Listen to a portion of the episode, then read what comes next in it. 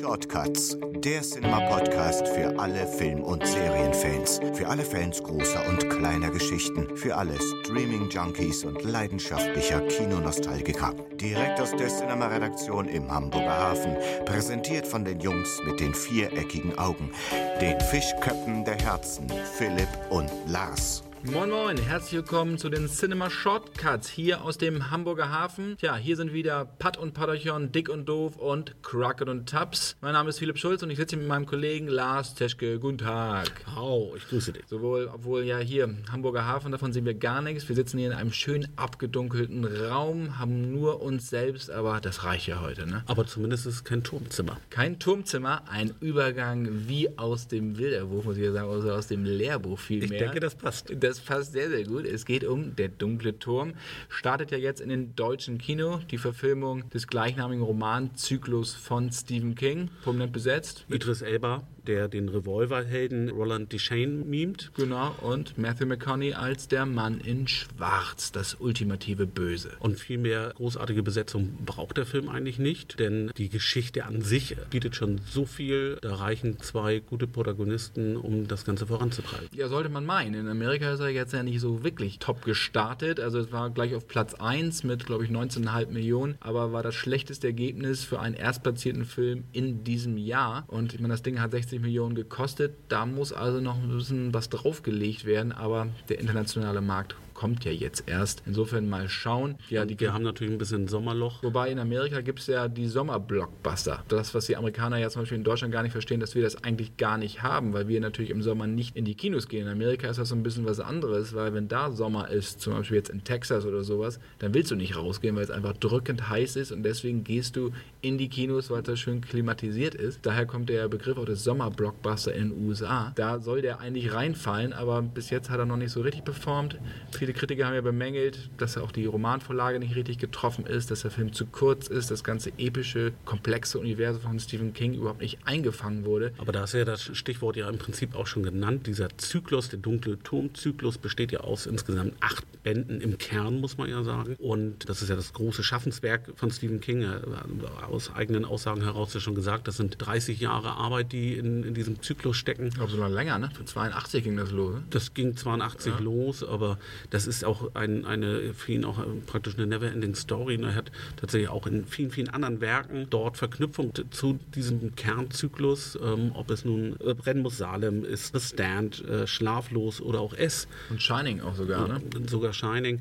Überall ähm, sind da Querverbindungen zu diesem Grundmythos äh, aus dem dunklen Turmzyklus. Und das ist natürlich sehr, sehr komplex und vielleicht deswegen auch für den Zuschauer jetzt erstmal nicht der sofortige Anreiz, ins Kino zu gehen. Ja, aber das ist natürlich ein Film, der für die Fans gemacht ist. Ich meine, das ganze Ding, das soll ja schon lange verfilmt werden. Also da haben ja schon diverse Regisseure dann irgendwann abgelehnt, nachdem sie lange daran gearbeitet haben. J.J. Abrams zum und Beispiel. Ron Howard auch. Also das ist schon ein schwieriges Unterfangen, um auch dem der Romanvorlage gerecht zu werden. Und sie wollen ja natürlich eine Filmreihe daraus machen, aber auch eine TV-Serie, die parallel dazu spielt und viele Handlungsstränge aufnimmt. Da hatte Ron Howard, glaube ich, auch seine Finger konzeptionell mit im Spiel. Genau. Ob dann in einer Fernsehserie Idris Elba und Matthew McConaughey mit dabei sind, das wage ich mal so zu bezweifeln. Aber ich muss sagen, ich habe den Film ja gesehen. Ich fand den eigentlich ganz gut zu einem Auftakt von so einer neuen Reihe. Also ähm, ich habe mich gut unterhalten gefühlt. Er hatte ja von der Mischung her, wie würdest du das umschreiben? naja, also hat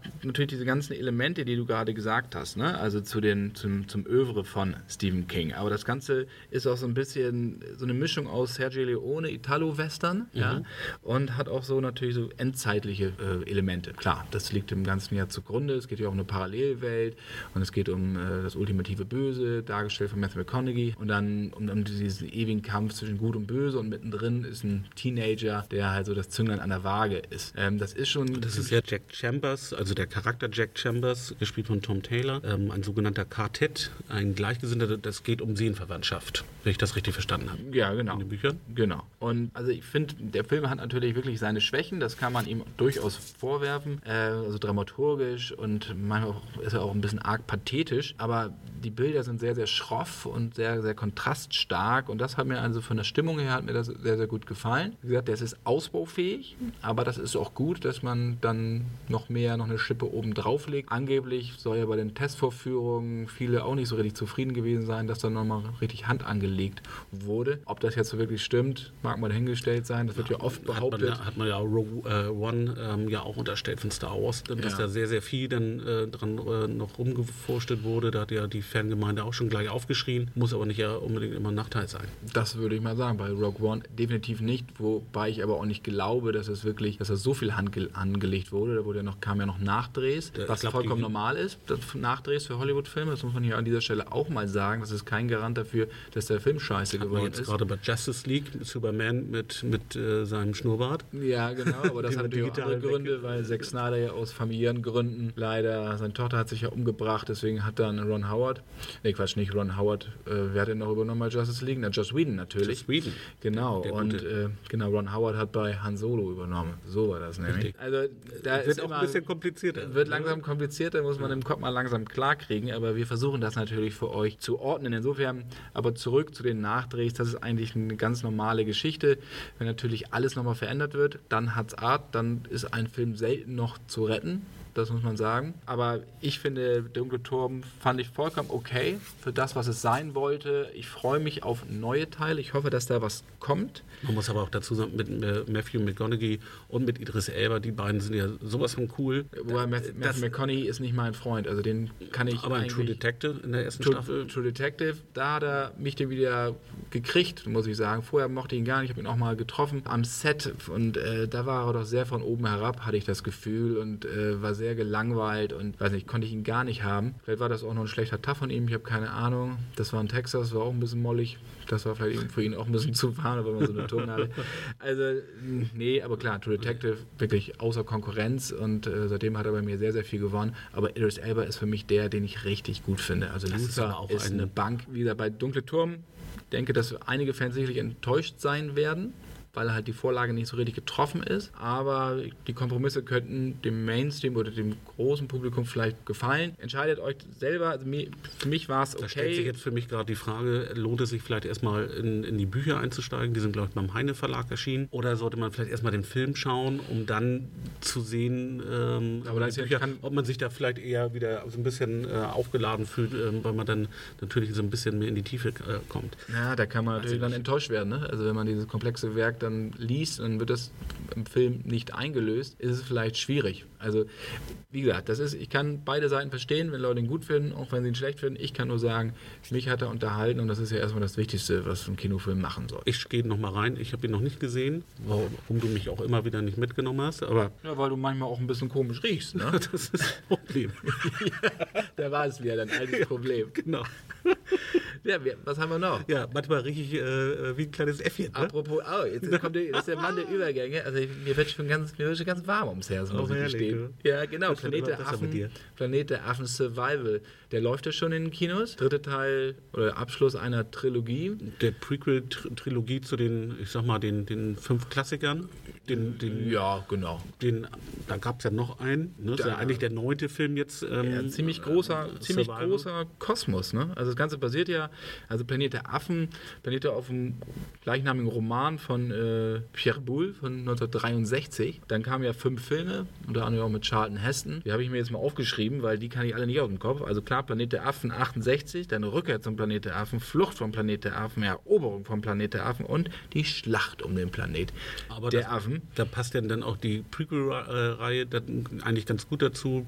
Privolution, Evolution, nee, Revolution. Revolution und und, Survival. Und Survival. Genau, und dann kam ja noch, dann nach 73 war dann die Schlacht um Planet der Affen und dann kam ja noch eine Fernsehserie, das wissen auch die wenigsten. Die wurde ja allerdings, glaube ich, 14 Episoden eingestellt. Dann gab es eine Zeichentrickserie, 75, wurde auch nach 13 Folgen eingestellt und dann natürlich Tim Burton, das Remake, dann äh, Mark Wahlberg 2001, genau. Das war ja sehr mittel, aber ich fand das okay. Aber das, was sie jetzt gemacht haben, äh, auch mit Prevolution, wie du gesagt hast, und Revolution und jetzt Survival, das ist eine andere Hausnummer. Ja, definitiv. Man muss auch sagen, gut, es, es führt auch so ein bisschen wieder äh, den, den Weg äh, zurück. Also die komplette Trilogie, was eigentlich der, der erste Teil mit Charlton Heston damals so hervorragend getan hat. Es, es, es war Fantasy, hatte aber auch einfach zivilisationskritische Elemente einfach drin. Ähm,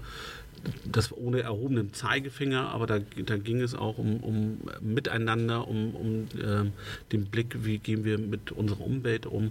Und das hat ähm, ähm, tatsächlich jetzt auch Survival so ein bisschen an die Spitze getrieben. Im Positiven, muss genau. man sagen. Ne? Das ist ja ein ganz äh, hervorragender äh, dritter Teil, äh, ein, ein, würdiger Abschluss dieser Trilogie. Finde ich auch. Also geht es ja wirklich um die offene Konfrontation zwischen den Menschen und den Affen. Er ist und, deutlich äh, düster, düsterer und ja. härter als, als die Teile davor, muss man also, auch sagen.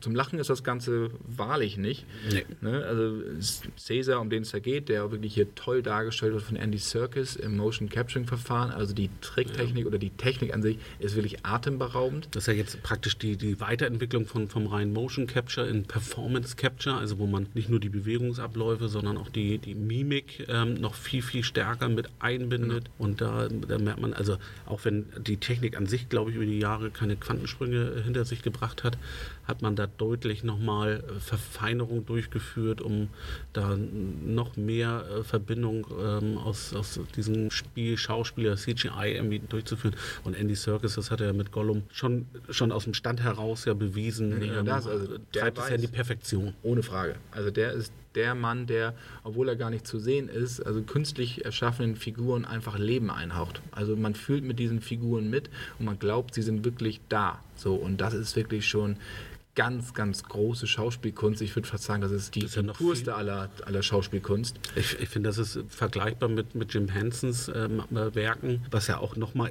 viel, viel schwieriger ist, mit, mit Puppen ähm, so, solche Dinge ähm, mit Leben äh, zu füllen. Das hat ja damit Jim Henson auch schon sehr, sehr gut gekonnt. Und äh, Andy Serkis ist da so ein bisschen äh, stellvertretend für das digitale Zeitalter. Genau. Und der Film, also der hat mir sehr, sehr gut gefallen, auch obwohl er so düster ist, aber das passt halt natürlich einfach in dieses, in diese, in diese Welt rein, ja. Und am Ende spielt das ja Ganze auch in so einem Gefängnislager und ähm, da hast du dann auch so Elemente von Flucht von Alcatraz oder auch äh, von Prison Break so ein bisschen drin. Ja, ja es, ist, es, hat diese schon auch wieder, da kommen wir auch wieder in so eine Western-Atmosphäre, also so, so ein Winterwestern. Schneewestern, ist ja, auch, genau. ist, ist ja. In, in, Kanada gedreht worden, da wo auch äh, The Revenant äh, in, in, der Umgebung gedreht wurde. War da auch Schnee bei Revenant? Kann ich mich gar nicht dran Man weiß es nicht. Ähm, man müsste doch mal auf äh, äh, Leonardo DiCaprios Bart schauen, ne? ob da vielleicht das ein oder andere Flöckchen irgendwie zu sehen war. Aber ich, ich, ich, ich meine mich zu erinnern, ja.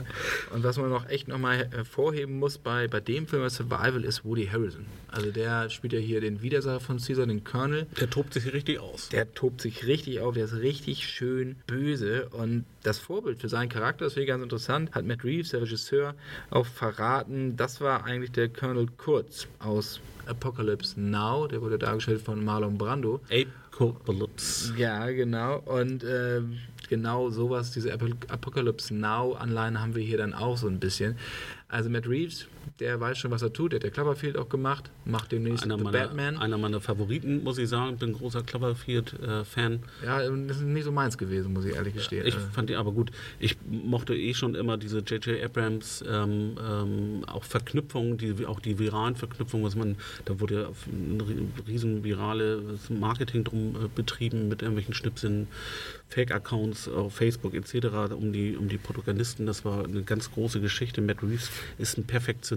Ich bin auch sehr gespannt auf The Batman, aber ich bin jetzt erstmal gespannt, äh, ob Survival die ähm, Lobeshymnen auch einfach nochmal äh, praktisch, ja, die, äh, praktisch die Ernte äh, äh, einfährt, dann, einfährt die, die, sie gesät haben. Ja, die, die, die Zahlen sind ja gut. Also ist ja alles, alles in Ordnung. Startet gut durch und ich hoffe, das zieht sich auch sofort. Ja, und dann wollen wir mal gucken. Und das, heißt jetzt nicht, dass, dass mit diesem Film die ganze Geschichte zu Ende ist, weil bis es eigentlich dazu kommt, wo wir dann bei Charlton Heston wären im Original, da ist noch ein weiter Weg zurückzulegen. Definitiv, aber Also- es, hat halt einen schönen Spin, es nimmt den zweiten Teil einfach nochmal äh, gut auf ähm, und es ist halt immer natürlich auch wieder der, der Kampf um das Leben zweier Rassen, muss man sagen, den Menschen und den intelligent gewordenen Menschen und äh, das ist eine Geschichte, Ja, genau, mit den Affen. Die- und die Sache ist ja auch, ich finde, das ist ein gutes Beispiel einfach dafür, dass Blockbuster nicht nur hirnlos sein müssen, dass es nicht nur um extreme Schauwerte geht, dass die Leute aus dem Sitz geballert werden müssen,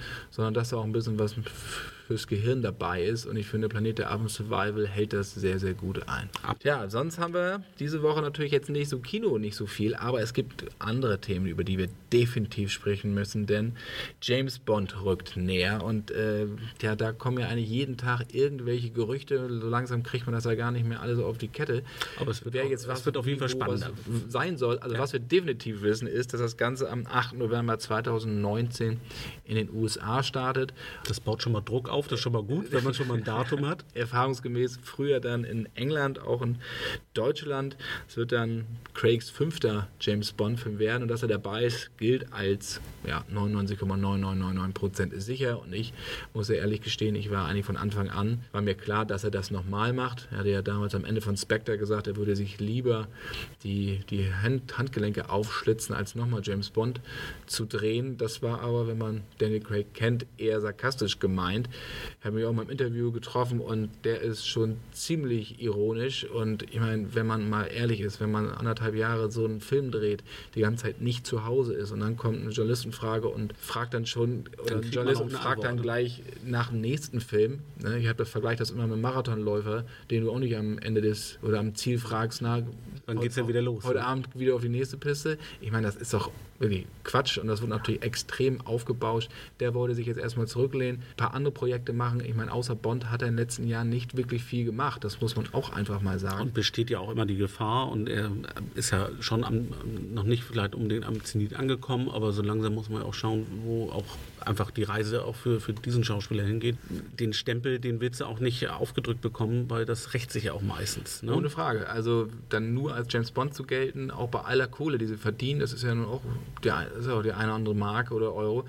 Ein Schauspieler will Schauspieler. Der will nicht den ganzen Tag zu Hause sitzen und flippern, wie wir, zum, wie wir vielleicht, wenn wir so viel Kohle hätten, sondern der will was tun. Der, ne, so. Und deswegen äh, wollen die arbeiten und wollen sich weiterentwickeln und wollen mit den Großen des Fachs auch weiter zusammenarbeiten. Craig ist mittlerweile schon ein großes Fach, er kann auch ziemlich viel und ist ein guter Schauspieler. Aber er ist halt auch kurz davor, in die, in die Schublade gesteckt zu werden. Ne? Also die Gefahr ist da. Ja. Und er hat ja schon, er hat ja schon, sein, schon, schon seinen Weg, ne? aber da, ich denke auch, da, da ist auf jeden Fall noch ein bisschen was drin. Ja. Auch mal was zu spielen, was man vielleicht nicht unbedingt bei ihm erwartet. Genau so sieht das aus. Ne? Und da arbeitet er dran, aber jetzt geht die Bond-Maschinerie wieder los und auch die Gerüchte. Und äh, die wollen wir euch natürlich nicht vorenthalten. Genau, So, was dann leg mal heißt. los. Ich bin auch Ich selber leg mal los, ja. Das ist auch wirklich einiges und viele Verweise in die Bond-Geschichte. Mal gucken, ob wir das alles so auf die Kette kriegen.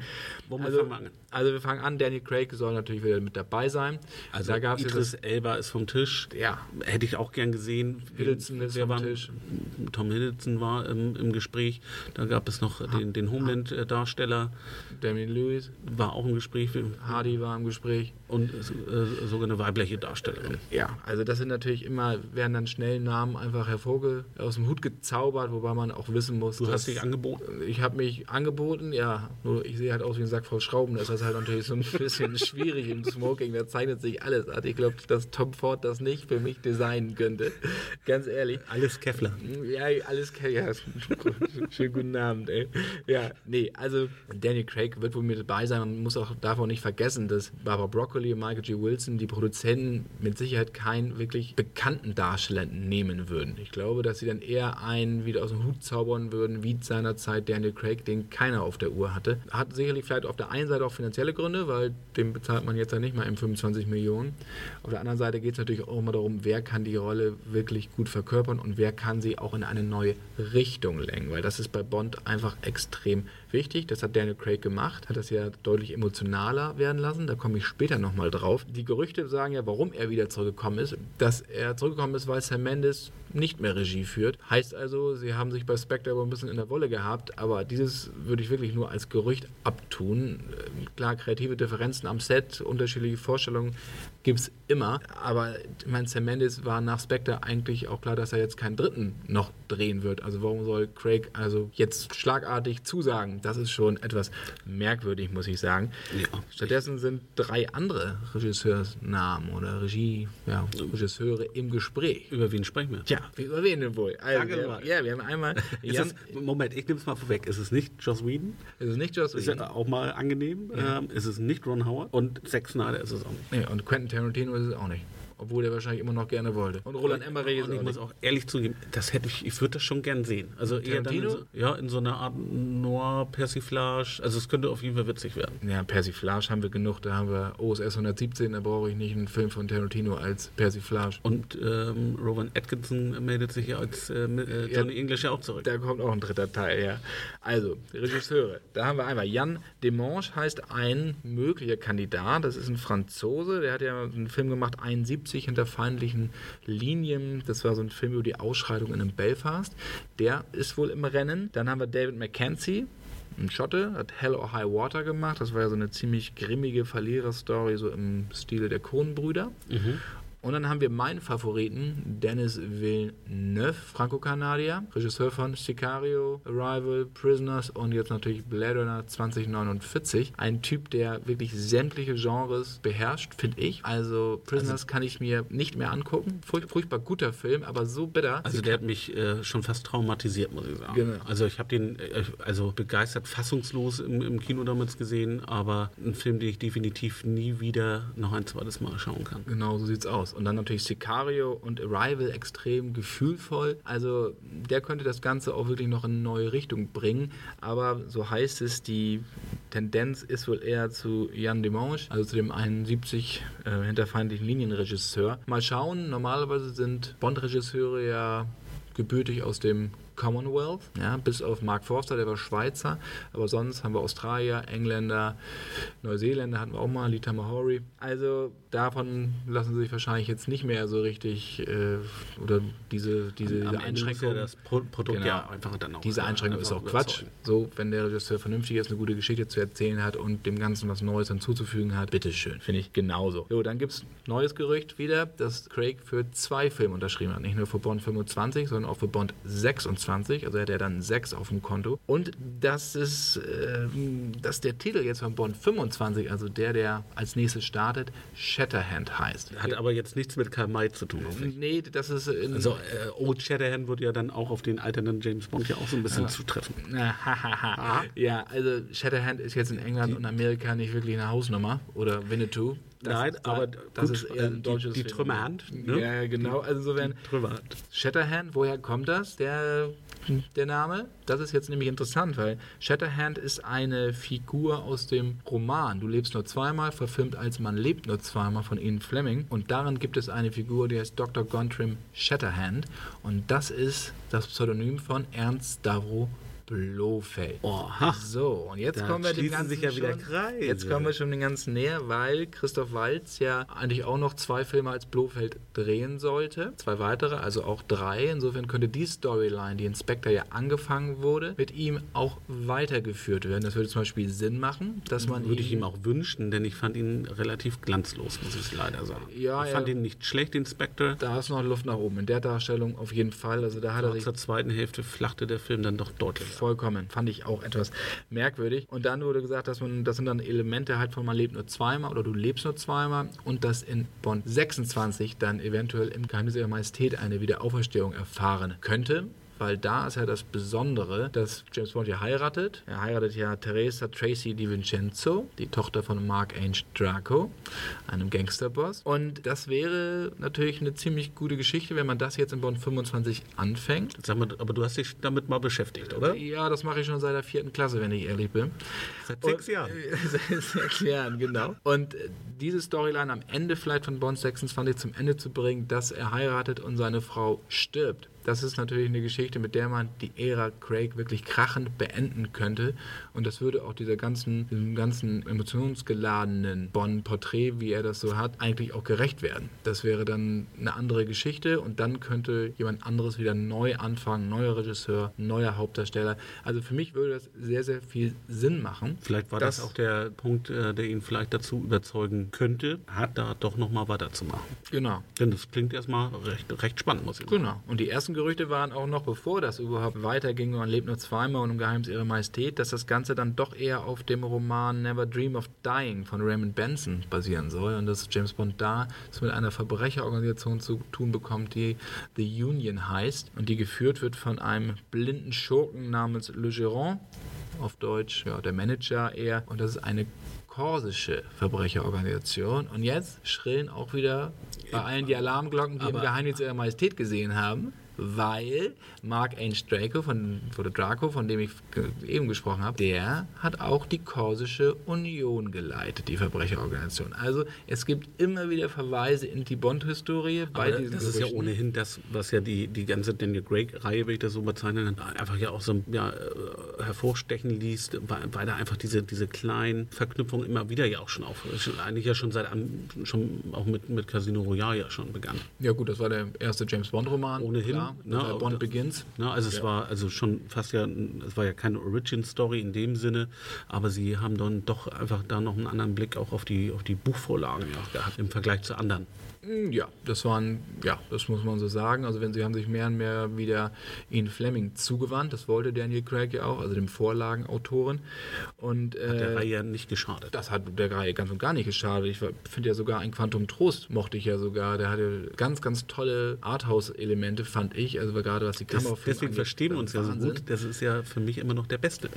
Ja. Das würde ich jetzt nicht sagen. Das ist also ich, sehr ich, weit Ja, aber das ist meine persönliche. Ich erlaube mir ein Quäntchen Trost, wie ich ihn auch nenne. Ein ja und Trost, ähm, fand ich jetzt tatsächlich ähm, noch mit am rundesten. Das ich kann gar nicht genau gewagte These. Ja, ich kann okay. gar nicht erklären, aber der hat mich mit, ähm, ich fand ihn mit am kurzweiligsten. Ja, da war ich damals. Aber ne, ich stehe ja, ich bin, ich bin ein Fan von Mittelteilen, muss ich ja, sagen. Also bei Quantum war ich sogar am Set, im Set in Bregenz, der, diese der Freilicht-Opernbühne. Das war schon Wahnsinn, diese am Bodensee da einfach dabei zu sein. Und da lief Bond damals in der Szene dann hoch und verschwand dann auch nachher in der Küche. Da gab es dann diese Schießerei Brauerei und da bin ich auch die ganze Nacht über geblieben.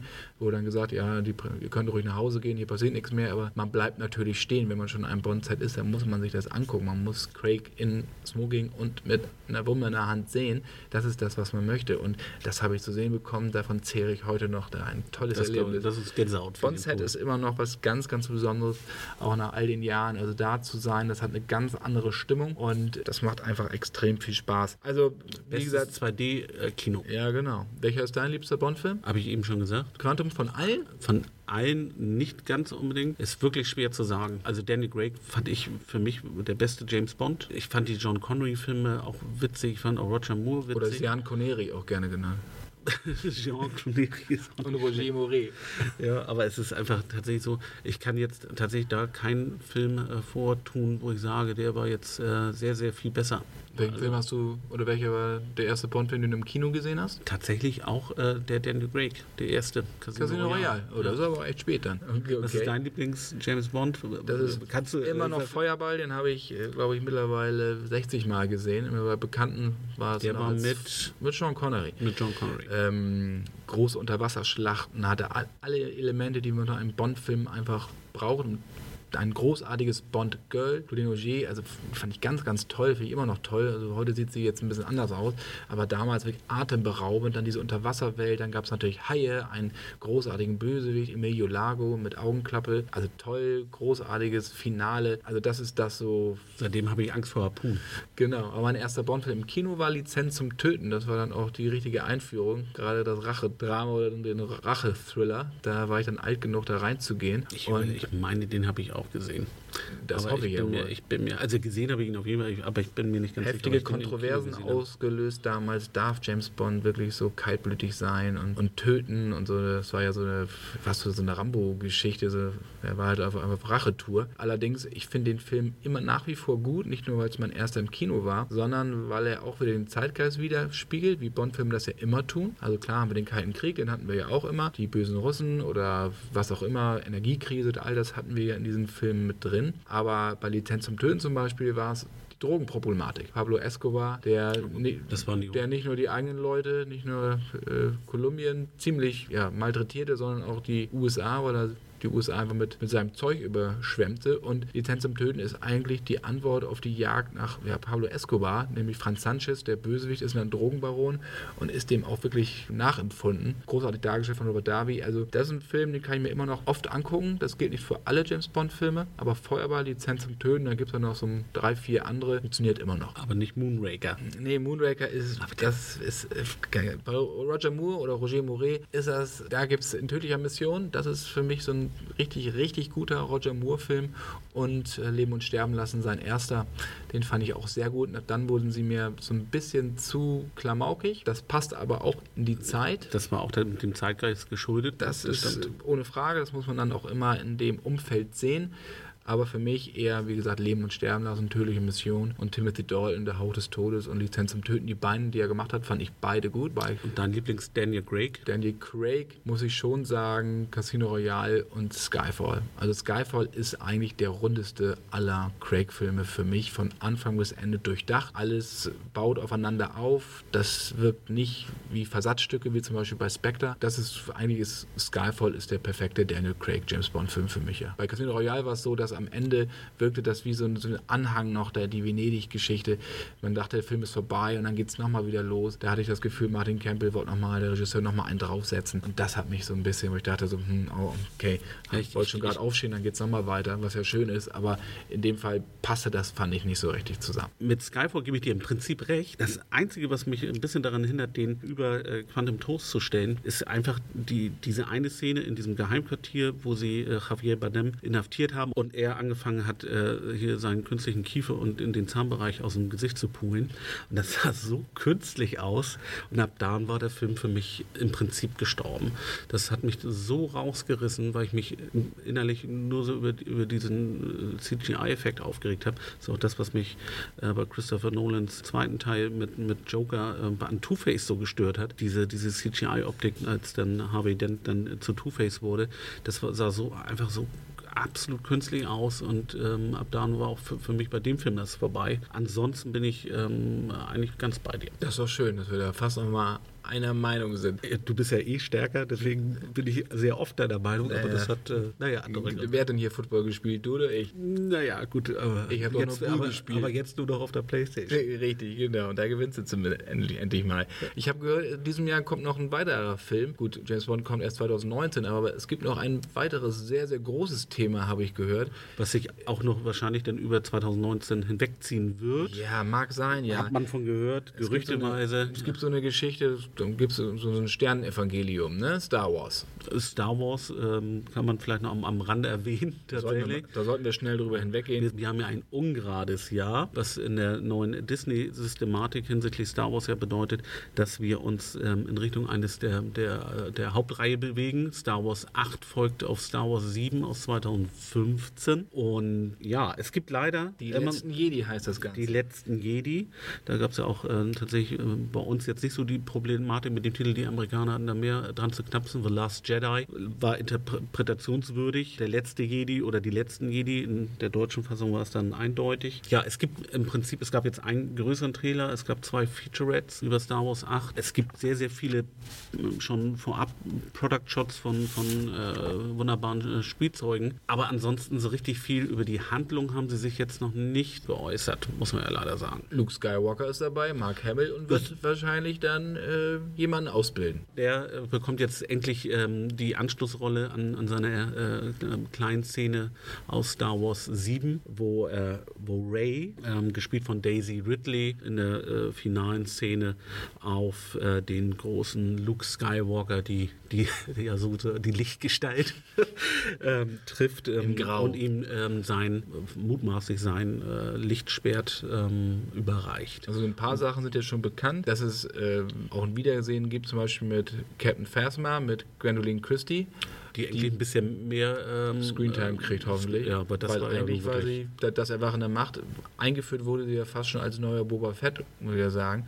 Und dann verschwand sie plötzlich. Und jetzt soll sie wohl ein bisschen mehr Zeit auf der Leinwand kriegen. Das fände ich sehr, sehr gut, dass man nochmal so eine neue Ikone hoffentlich schafft. Ja, sie hatte wohl ein paar eigene Ideen, die sie äh, dem Regisseur vorgetragen hat. Und die fand er so gut, dass er sich da sehr offen gezeigt hat und ihr dann entsprechend auch mehr Platz eingeräumt hat. Hoffentlich dann auch in der finalen Fassung. Also was mich da am meisten oder worauf ich mich am meisten freue und ich hoffe, dass das eintreten wird, ist, dass es hoffentlich um die grauen Jedi geht. Da kannst du ein bisschen mehr drüber erzählen. In diesem Star Wars-Universum gibt es ja die helle Seite, vertreten durch die Jedi, und die dunkle Seite, durch die Sith vertreten. Und ähm, es soll auch eine Balance geben. Das sind die grauen Jedi, die das Gleichgewicht äh, zwischen der hellen und der dunklen Seite zu halten ver vermögen.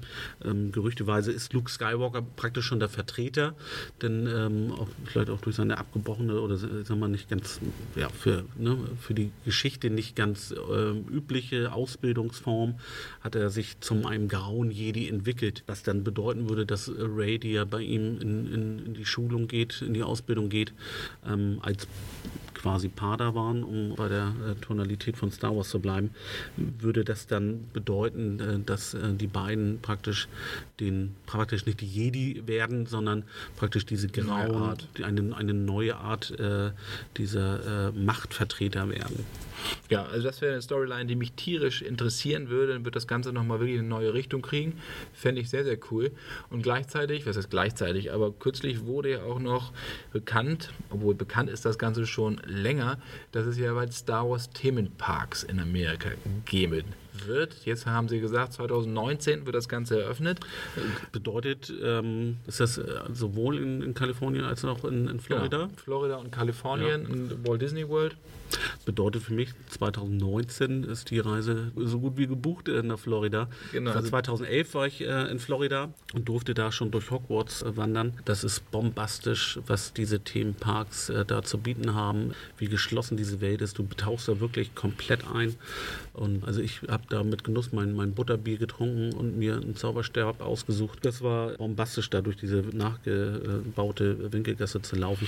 Aber ich glaube, hier, das hier wird ja nochmal eine ganz, eine das, ganz andere Hausnummer. Das weil nochmal ein, eine so, Spitze drüber. Ne? Genau, weil sowohl Disneyland in Kalifornien als auch Walt Disney World in Florida, das ist ja wirklich so ultimativer Fantraum, was sie da bauen. Ja? Also das Ganze ist ja auf sechs Hektar angelegt und die erste, das erste Modell, was man gesehen hat, das war so ein 15 Meter Modell, das kann man sich auch mal auf YouTube angucken. Da gibt es so Kamerafahrten durch das Modell, das ist wirklich extrem detailgetreu gemacht, wie das Ganze aussehen wird. Da sehen wir den Millennium Falcon, sehen wir, wir sehen Häuser, wir sehen enge Gassen und das Ganze ist angelehnt also an einen unbekannten Planeten im Outer Rim den betritt man, wenn man in diesen Themenpark reingeht.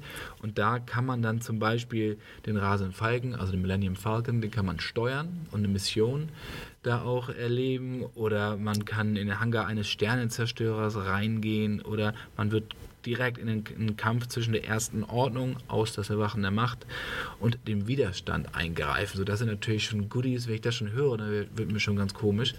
Und in Florida, wenn du nach Florida willst, da gibt es nochmal so eine extra Geschichte, weil da gibt es noch so ein Luxus-Resort, also ein Luxushotel, wo du dann auch die Klamotte bekommst und du kriegst eine eigene Storyline und einen eigenen Namen. Ich darf an, aus dem Star Wars Universum. Das ist genau der Zeitpunkt, wo ich wieder mal äh, anmerken darf, dass ich bald Geburtstag habe. Ja. Naja das kannst du mir erzählen, wie du willst. Äh, da habe ich nichts mit zu tun. Du kriegst von mir irgendwie eine Flasche Bier, dann reicht das, glaube ich, auch. Aber wer da mal eintauchen möchte, in, also wie das Ganze aussehen soll, ich habe es gerade gesagt, Bilder und Videos gibt es auf YouTube wirklich genug. Ja, also da einfach auf YouTube mal eingeben äh, Star Wars und Galaxy Edge. Ich habe so da auch heißt mal das reingesch das reingeschnuppert, dass es ähm, wirklich fantastisch war. Es hat so ein bisschen so eine Tatooine-Optik. Ne? Auch Ja, wenn so- es nicht Tatooine ist, also ja, Ja, Wüsten ist es ja nicht. Das ist ja, sind ja Bäume da. zwei, Und drei Bäume mehr, ne? nee, das ist aber, schon so. Naja, aber von der, von der. Architektur hat es so eine leichte An Von der, von der Architektur der Häuser, ja, Ja, das genau, stimmt, genau. ne? Aber so das, das Landschaftssetting ist dann doch eher grüner. Also Genau, nicht ganz Endor, stimmt, ja. aber schon so ein bisschen. Und das Ganze heißt dann Star Wars Galaxy's Edge heißt dieser Themenpark oder diese beiden Themenparks. Also Eröffnung ist 2019, Preise und. Tickets kann man sich natürlich, Tickets kann man sich natürlich nicht kaufen, man weiß nicht, wie teuer das sein wird. Aber ich glaube, das wird ein riesiges Ding. Ich bin nicht so der Freund von Themenparks. Ich war zum Beispiel auch noch nicht in Hogwarts, aber das Ding. Also ja, es hat mich das- nachhaltig da muss ich hin. Muss ich auch sagen, also wenn das so kommt, 2019, die Reise ist so gut wie gebucht, dann schreit eigentlich nach einer Cinema-Leserreise, die auch ja dieses Jahr ansteht. Genau, äh, wieder, machen wir auch wieder. Richtung, Richtung LA, Genau. Richtung Hollywood In geht's wieder diesem los. Jahr gibt es auch Infos auf cinema.de, kleine Nebenwerbung so zwischendurch, aber es ist halt echt eine geile Sache. Ja, und Arthur macht das richtig gut. Genau, unser Chefredakteur Arthur Jung begleitet euch dann als Reiseführer, aber das nur kurz am Rande. Aber darf auch an dieser Stelle, glaube ich, mal erwähnt sein. Auf jeden Fall. Tja, und dann haben wir Star Wars. Was darf da nicht fehlen? Star Trek natürlich. Discovery startet ja bald auf Netflix. Und da ist jetzt eine schöne Doku, die möchte ich euch auch gerne nochmal ans Herz legen. Die ist jetzt schon so ein bisschen länger drauf, auf DVD und Blu-ray. Und die heißt For the Love of Spock. Da geht natürlich um Leonard Nimoy, beziehungsweise sein alter Ego, Mr. Spock. Ja, das Besondere ist es ähm, produziert von Adam Nimoy. Sein, auch inszeniert, ne? Äh, So, genau, produziert, inszeniert von, von Adam Nimoy, sein Sohn. Ich habe sie mir angeguckt. Es ist wirklich eine Ganz ganz, toll, tolle, ganz rührig, kurzweilige, genau, sehr. Man hat vieles zum Schmunzeln. Viele, ist praktisch eine Videobiografie über seinen Vater. Ja, sowohl aber auch über den Charakter Spock. Ja, ist genau. eigentlich Es ist so eine Mischung draus, Eigentlich genau. sollte es nur eine, eine Doku über Mr. Spock werden, aber im Lau weiteren Verlauf hat er mehr und mehr dann auch seinen Vater mit reingebracht. Und dann gibt es dann halt natürlich Kindheitserinnerungen, dann gibt es Anekdoten von Shatner bis hin zu Takei und all solchen Leuten, die alle mit Nimoy zusammengearbeitet haben. Und das ist wirklich so ein Doku geprägt von, von Verehrung, Dankbarkeit und auch einfach äh, also eine Würdigung für diese Ikone. Ja, und das ist, der ist extrem sympathisch einfach. So. Ja, vom, Start weg, ne? also wirklich von, von Minute 1 an guckt man da einfach auch gern hin und ähm, ist ganz faszinierend. auch zum Beispiel sein Gesangstalent, was ich ja überhaupt nicht wusste. Was Ich, ich, ich kenne ja diesen alten Videoclip, den habe ich Der ja tatsächlich, den gibt es auch auf YouTube wirklich zu sehen. bitter, ja genau, der heißt nämlich The Ballad of Bilbo Baggins, Ja, also Bilbo vom Hobbit. Baggins, genau. Das guckt euch mal bitte auf YouTube an. The Ballad of Bilbo Baggins, gesungen von Leonard Nimoy. Schönen guten Abend. Also das ist, Das ist ein großartiges äh, Theater. Das ist sehr, sehr lustig. Aber das Ganze hat natürlich auch immer noch so eine emotionale Komponente. Nicht jetzt nur, dass man, dass er, dass der Sohn, also Adam, seinen Vater verehrt, sondern auch so ein bisschen seiner Kindheit zum Teil hinterher trauert, weil er dann auch an einer Stelle zum Beispiel sagt, ja, ich musste ihn immer mit seinen Fans teilen. Und da kriegt man schon so ein bisschen Gänsehaut, weil wenn er im Urlaub war, kamen die Fans gleich zu Nimoy und der Sohn stand daneben und musste zugucken. Und das ist schon dann schon traurig, was so der Preis des Erfolgs. Aber ein wirklich sehr, sehr gelungene Doku, kann ich euch echt nur empfehlen. Es gibt so, auch noch diesen äh, witzigen Spin zu Big Bang Theory, denn Genau. ähm, diese Dokumentation und die oder die, das Schaffen dieser Dokumentation war ja auch Teil einer Episode bei Big Bang Theory, wo sie auf unseren guten Freund Mr. Mr. Cooper zugegangen sind als äh, Spock-Experten. Genau, War genau. sehr witzig. Also, For the Love of Spock, das ist unser Doku-Tipp heute. Ja, und und dann, gibt's auf Blu-ray, DVD. Genau, ähm, kann man sich angucken, von- sollte man auf jeden Fall, finde ich, zu Hause stehen haben oder sich Allein schon wegen dem Cover, ja. äh, ne, also, Ja. weiß nicht, ob äh, Studio Hamburg Enterprises, die ja ähm, da im Vertrieb sitzen, da Einfluss, aber also kommt wahrscheinlich natürlich aus Amerika vorgegeben. Davon gehe ich mal aus. Aber dieses Cover ist extrem äh, nice, also muss man wirklich sagen. Dann habe ich noch mal eine andere Serie angeguckt oder mir angeguckt für euch. Da muss ich sagen, habe ich am Anfang gar nichts von erwartet. Nämlich, ich kann Arztserien einfach nicht mehr sehen. Ich bin großer Fan von Emergency Room. Fand ich fantastisch, bis heute noch. Aber dieser ganze andere Kram, Grey's Anatomy und sowas, das, ich brauche das nicht mehr. Mich nervt das einfach, diese Weißkittel-Geschichte, diese, ihrem Problem. Alle sehen alle ganz toll aus, alle sind immer gestylt. Dr. Und, Philipp, äh, äh, dem Arzt, den die Frauen vertrauen. ja, genau. Das, also, nee, wirklich nicht, brauche ich nicht. Und dann kam mir halt The Hard Guy unter. So, und das ist eine Geschichte. Also hart von Herz. genau, genau. Und da ist auch eigentlich so eine Läuterungsgeschichte. Beschreibt uns ja schon mal ganz gut, ne? The Genau, Hard Guys genau. wäre wär in dem Fall. Und das ist so eine Läuterungsgeschichte. Das ist eine australische Serie. Das heißt, die ist auch recht hemdsärmlich, ist rustikal. Und da geht es um so einen arroganten, überheblichen Chirurgen, Herzchirurgen, der ja, sein Geld verprasst und ordentlich äh, Party macht. Und dann nach einem Fehltritt, dann wird er ins Outback versetzt, nämlich in seinen Heimatkaff. Ja, und dort sieht er, dass er nicht mit dem neuesten technischen Equipment ausgestattet ist, sondern dann auch mal mit dem Hubschrauber plötzlich irgendwo hinfliegen muss, um wirklich irgendwelche Platzwunden zu verheilen. Das ist wirklich sehr, sehr lustig und vor allen Dingen, weil er gerade so am Anfang, wenn er dann so die ersten Diagnosen stellt, muss er Sachen nachgoogeln, weil er keine Grippe mehr erkennt äh, oder diagnostizieren kann. Das ist, finde ich, klasse. Auch Kann ich ihn dann auch so, die Serie auch so kategorisieren? Also Komödie? äh, Oder ist das. ja, das ist eher so eine Art, wenn man, kennst du Heart of Dixie mit Rachel Bilson? Das ist ja auch eine Krankenhausserie,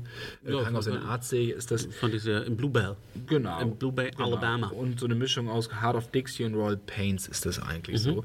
Ähm, aber wie gesagt, recht hemdsärmlich, da gibt es immer nette Songs eingestreut, so von Bonnie Tyler bis Blondie. Die Dialoge sind recht schnell. Das Thema Musik wird insgesamt auch immer wichtiger, ne? Ist ja auch schon aufgefallen. Ja, ja, man muss ja alles unterlegen mittlerweile. Aber hier, finde ich, passt es, wird nicht zugekleistert.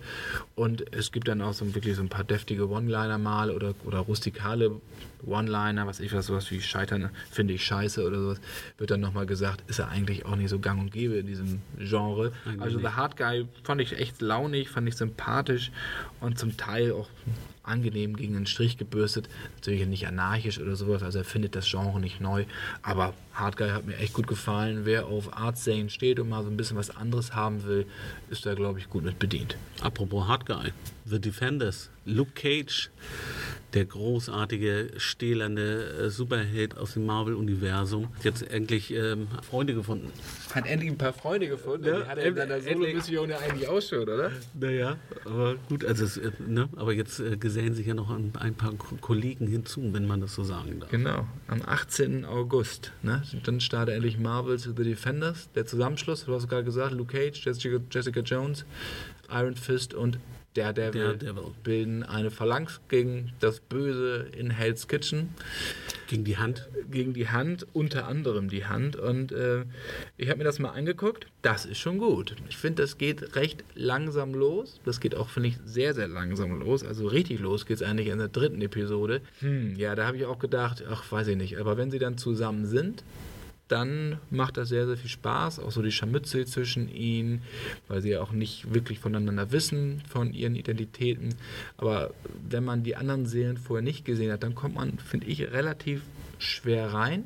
Ja, es wird, werden zwar immer so ein paar Andeutungen gemacht und so ein paar Rückblenden in die Geschichte der einzelnen Helden, aber der ganze Überblick, der fehlt einem. Und dann sollte man sich, finde find ich, die Einzelmissionen nochmal angucken, um The Defenders auch wirklich genießen zu können. Ja, die, die rollen ja so ein bisschen das Feld von hinten auf. Man muss ja dazu sagen, Luke Cage war damals in den, ich glaube, ich meine in den 70er Jahren, als die Comics rauskamen, äh, ein Gründungsmitglied der Defenders zusammen mit, mit Iron Fist. Also eigentlich waren die beiden die ersten, die sich äh, in diesem Team ähm, in der Ursprungsgeschichte getroffen haben. Später kam dann äh, Jessica Jones hinzu, die dann äh, Luke Cage ja dann auch geheiratet hat und dann später ein gemeinsames Kind bekommen haben. Und ähm, das kommt jetzt natürlich jetzt alles einmal geballt hinzu. Die sind plötzlich plopp und alle sind ne, beieinander und miteinander. Und ähm, wie sie das Ganze dann jetzt nacheinander die Beziehungen miteinander nochmal aufbauen etc., weil Iron Fist zu Luke Cage eine besondere Beziehung hat, dann Cage wieder zu Iron Fist. Der Devil hat da nochmal Zu eine eigene Ebene. Äh, ne, ganz, ne, der verliert aber schnell den Überblick. ähm, insofern, da bin ich mal sehr gespannt. Ich freue mich auf jeden Fall drauf, weil ich bis dato die, die einzelnen Staffeln oder ne, bei der Devil haben wir ja noch eine Staffel Vorsprung im, im Vergleich zu den anderen, bis jetzt alle wirklich, wirklich gut fand. Selbst Iron Fist, äh, die natürlich ein bisschen schwächer war, mich abgeholt. Ich bin gespannt, wie, wie es denn jetzt in der Aggregation dieser dieser Helden dann äh, aussieht, denn schlussendlich. Du hast es auch im letzten Podcast ja schon angedeutet. Gibt einen, einen Garant auf jeden Fall, wo man sich das auf jeden Fall anschauen sollte, Sigourney Weaver. Es spielt die Bösewicht oder spielt den Böse, die Schurkin und die ist wirklich fantastisch. Also ich habe im gesamten Marvel-Kosmos, also auch was die Kinofilme angeht, finde ich sie neben Loki, also Tom Hiddleston, beste Bösewicht. Die, ist, die erfüllt jede Szene, ist extrem intensiv, äh, hat so eine sinistre Magie, die sie da versprüht. Und also das ist wirklich ganz, ganz toll, diese Frau auch mal als, als Bösewicht zu sehen. Und äh, die stiehlt den fast schon die Show, möchte ich sagen. Aber äh, Bösewicht, der darf man natürlich auch mal noch so ein bisschen übertreiben. Ist ja so, das macht sie hier nicht, aber du hast so das ganz, also die hat so eine ganz besondere Stimmung einfach, die sie versprüht und so eine, also komme ich wirklich ins Schwärmen. Eine ganz, ganz tolle Frau und wirklich eine fantastische Rolle für sie hier. Ich bin echt wirklich gespannt, wie das äh, weitergeht. Dann auch von, und dann geht es ja auch schon wieder nahtlos weiter mit Punisher und also gut, das wird auch noch, das wird auch also, noch großartig. John ähm, Berntal als Punisher, also hat die zweite Staffel von Daredevil ja vollkommen gerockt. Also muss ich auch sagen. Ähm, aber da, sie profitieren also nicht nur, das ist ja das Schöne insgesamt an diesen Serien, die leben zwar auch natürlich von diesen Superhelden, aber da sind sehr, sehr viele Charakter drumherum, die ähm, auch so sehenswert sind ähm, und so viel beitragen. Das macht diese Serien ja tatsächlich auch, auch aus. Das ist ja auch der Grund, warum du Cage zum Beispiel plötzlich seine eigene Staffel bekommt, The Punisher. Das ist, war natürlich auch teilweise vielleicht geplant. Ähm, ja, Luke Cage war ja von Anfang an geplant. Genau, ne, aber dass sich dann auch Punisher, der Schauspieler so zurecht, hätte der Erfolg jetzt, äh, hätte der ausgestanden, dann wäre Luke Cage dann auch nicht zustande gekommen. Also da hat der Schauspieler auch einfach auch äh, sein, seine Performance einfach auch gezeigt. Genau. Also Marvel's The Defenders, wie gesagt, am 18.08. exklusiv auf Netflix abrufbar. Die DVD wird dann noch ein bisschen auf sich warten lassen. Also ich gehe davon aus, im Laufe des nächsten Jahres gibt es dann die DVD dazu. Das ist ja bei Netflix auch nicht immer gang und gäbe, dass die Sachen auch nochmal fürs Heimkino erscheinen. Aber da Marvel ja auch zu Disney gehört und Disney hat ja die letzten Jessica Jones, gibt es ja auch auf DVD und Blu-ray, Daredevil ja auch und da folgen die anderen natürlich auch noch. Für Fans auf jeden Fall eine Anschaffung wert. Ohne Frage. Ne? Kommen wir mal zu den Klassiker-Tipps. Da hast du was Schönes. Ja, also ich habe mal ein bisschen geschaut, weil wir haben, wir haben das Thema Fantasy ähm, auf jeden Fall ähm, heute ja so ein bisschen im Schwerpunkt. Und ähm, es ist ein Film, wo sich die Geister so ein bisschen scheiden, den ich, den ich so ein bisschen ähm, mal für mich entdeckt habe und euch gern vorstellen möchte. Das ist der Film God's Army, äh, die letzte Schlacht im äh, englischen Original The Prophecy. Sehr, sehr gut, ja. Äh, aus den 90ern. Ich weiß gar nicht warum, der, wie gesagt, der hat nicht überall die, die, die Höchstpunktzahlen auf den auf ganzen Portalen äh, erhalten kann ich nicht nachvollziehen. Christopher Walken ist ähm, in, in dem Film zu sehen als Gabriel, einem, ja, einem der Erzengel. Vielleicht ganz kurz vorweg zur Geschichte. Im Prinzip äh, einfach erzählt, äh, es gibt einen Streit unter den Engeln. Gabriel, wie zuvor auch schon Luzifer, ähm, neidet die Menschen einfach äh, deshalb, weil der liebe Gott da sein ganzes Augenmerk drauf hat und seine ganze Liebe. Und es kommt zum Streit unter den Engeln und sie bekriegen sich und zwar ziemlich blutig. Das geht so weit, dass Gabriel auf, auf, auf der Erde nach Seelen sucht und auch nach einer ganz speziellen Seele, um sich diese die, ja, praktisch die Talente, die, die Mächte da äh, zur Verfügung zu machen, sich selber zu stärken, um diesen Krieg dann äh, für seine Seite zu entscheiden. Demgegenüber gibt es äh, einen anderen Engel, der heißt Simon, gespielt von Eric Stolz äh, oder Stolz einen auch ganz wunderbaren Schauspieler, äh, den ich auch gerne mal wieder in einem anderen Film mal sehen würde, der ihm zuvorkommen will, ähm, ihm eine der, ähm, der Seelen, die äh, Christopher Walken oder Gabriel haben möchte, zuvorkommt und die in einem Kind versteckt. Und dann geht die Geschichte weiter. Es wird ein Katz-und-Maus-Spiel, was dann in einem grandiosen Finale endet, wo man dann auch noch Rico Mortensen als Lucifer sieht. Auch das absolut sehenswert. Das ist ein Film, der so ein bisschen aus der, aus der Optik geraten ist. Es gab auch noch ein paar Fortsetzungen, die waren ja, leider, die brauchen, leider nicht. brauchen wir leider nicht. Da hat ähm, zumindest im zweiten Teil dann auch Christopher Walken noch mitgespielt. Mhm. Ähm, aber dieser eine Film, gar nicht mal, die Handlung ist wirklich sehr, sehr äh, skurril, sehr, sehr schwer nachzuvollziehen. Aber die Atmosphäre, auch die, die, äh, die Choräle, diese, also diese Musikbegleitung, das ist so alles so dicht und aufeinander aufbauend, total spannend zu verfolgen. Und viele Elemente wurden auch bei Supernatural in der Serie wieder aufgegriffen. Ja. Also Die man ist ja findet, voll eigentlich mit Verweisen auf God's Army. ja, also man findet auch äh, tatsächlich in, in vielen anderen Filmen, wo das Thema Engel dann aufgegriffen wurde, dann in, in jüngeren Vergangenheit, dann doch wieder auch Anleihen. Also dieses Kräftemessen zwischen Engeln. Oder wir hatten ja auch mal Marco Göllners äh, Hörspielreihe Fallen. Selbst da entdecke ich Elemente, nicht bewusst, aber da sind Elemente daraus. Also der Krieg zwischen Engeln wird da auch aufgegriffen.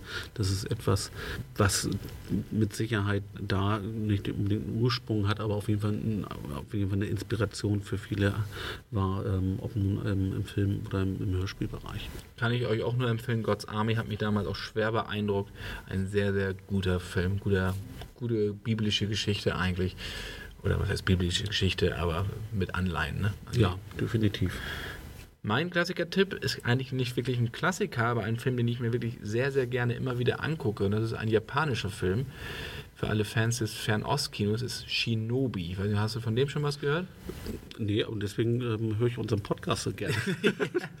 Weil da tatsächlich der eine oder andere Film dabei ist, den ich auch nicht kenne. Genau, Shinobi, ganz kurz, das sind, heißt, in Deutsch heißt das geheime Person und so wurden im Mittelalter die, die Ninjas genannt, äh, die vor allen Dingen in so schwer zugänglichen Regionen der Iga- und Kuga-Region äh, oder ja, gewohnt haben, beziehungsweise dort beheimatet waren und die gaben sehr viel Anlass zu ja, mystischen Überhöhungen, was sie nicht alles können und darauf basierte das Ganze. Das ist ein Martial Arts Film. Es geht um zwei verfeindete Ninja-Clans, die gegeneinander ausgespielt werden. Das ist fast schon eher auch so Superheldenkino. Also das ist, die Action ist sehr stilisiert, wie wir das jetzt aus dem Superheldenkino jetzt modern ja kennen. Aber das Ganze hat auch, also neben diesem CGI, Choreografien, das, die auch wirklich klasse sind, gerade so wie die Kämpfe im Wald, das ist auch gut, ordentlich blutig, gibt es auch so eine Romeo und Julia-Geschichte, weil die Enkel der jeweiligen Clanchefs sich einander verlieben. Das endet dann sehr melodramatisch, ja, ähm, also nicht in einem Actionknall, aber das erdet das Ganze über diese ganze CGI-Geschichte, über das Erhöhte. Und ähm, das hat mir sehr, sehr gut gefallen. Also Shinobi, wer mal einsteigen möchte, auch so in diese Martial Arts Geschichte und in das japanische Kino so, soll sich das mal angucken. In den nächsten Folgen werden wir sicherlich noch auf weitere japanische Filme mal eingehen, weil das Kino ist wirklich toll. Da gibt es ganz, ganz tolle Sachen zu entdecken. Da werde ich noch mal ein bisschen wühlen zu Hause. Mhm, Aber Shinobi schon mal so, da fällt dir sicherlich auch noch was ein. Gerade auch so diese ganzen Yakuza-Filme und sowas. Also großartig. Aber Shinobi macht da mal schon mal den Anfang mit. Den gibt es fürs Heimkino auf jeden Fall zu kaufen. Kommen wir zu deiner Lieblingsrubrik, oder? Und am Stein. Und am Stein. Ja. wir haben es in der letzten Folge ja schon angekündigt. Ähm, oder wir- ja, eigentlich Angedroht haben wir es angedroht. Wir haben ein bisschen gespoilert ja schon im Vorwege. Ähm, wir haben heute Unheim Stein jemanden hervorgeholt, der Oscar-Preisträger. Oscar-Preisträger äh, extravagant ähm, im Umgang ähm, mit, mit seinen, ich sag mal, seinen Wünschen ähm, und leider auch ähm, eigentlich ja sein komplettes Vermögen quasi auf den Kopf gehauen. Der, Ne, genau, kleine der, Insel gekauft oder mal äh, in- Bayern auch mal zwischenzeitlich ein, äh, eine kleine Burg oder ein Schloss. der Neffe von Francis Ford Coppola, Coppola, genau. und von äh, Talia Shire, die wir als Adrian aus Rocky kennen. Ähm, auch, Also- auch eine, eine Coppola. Also auch Schauspiel, Künstlerfamilie. Aber es geht natürlich um Nick Cage, um Nicolas Cage.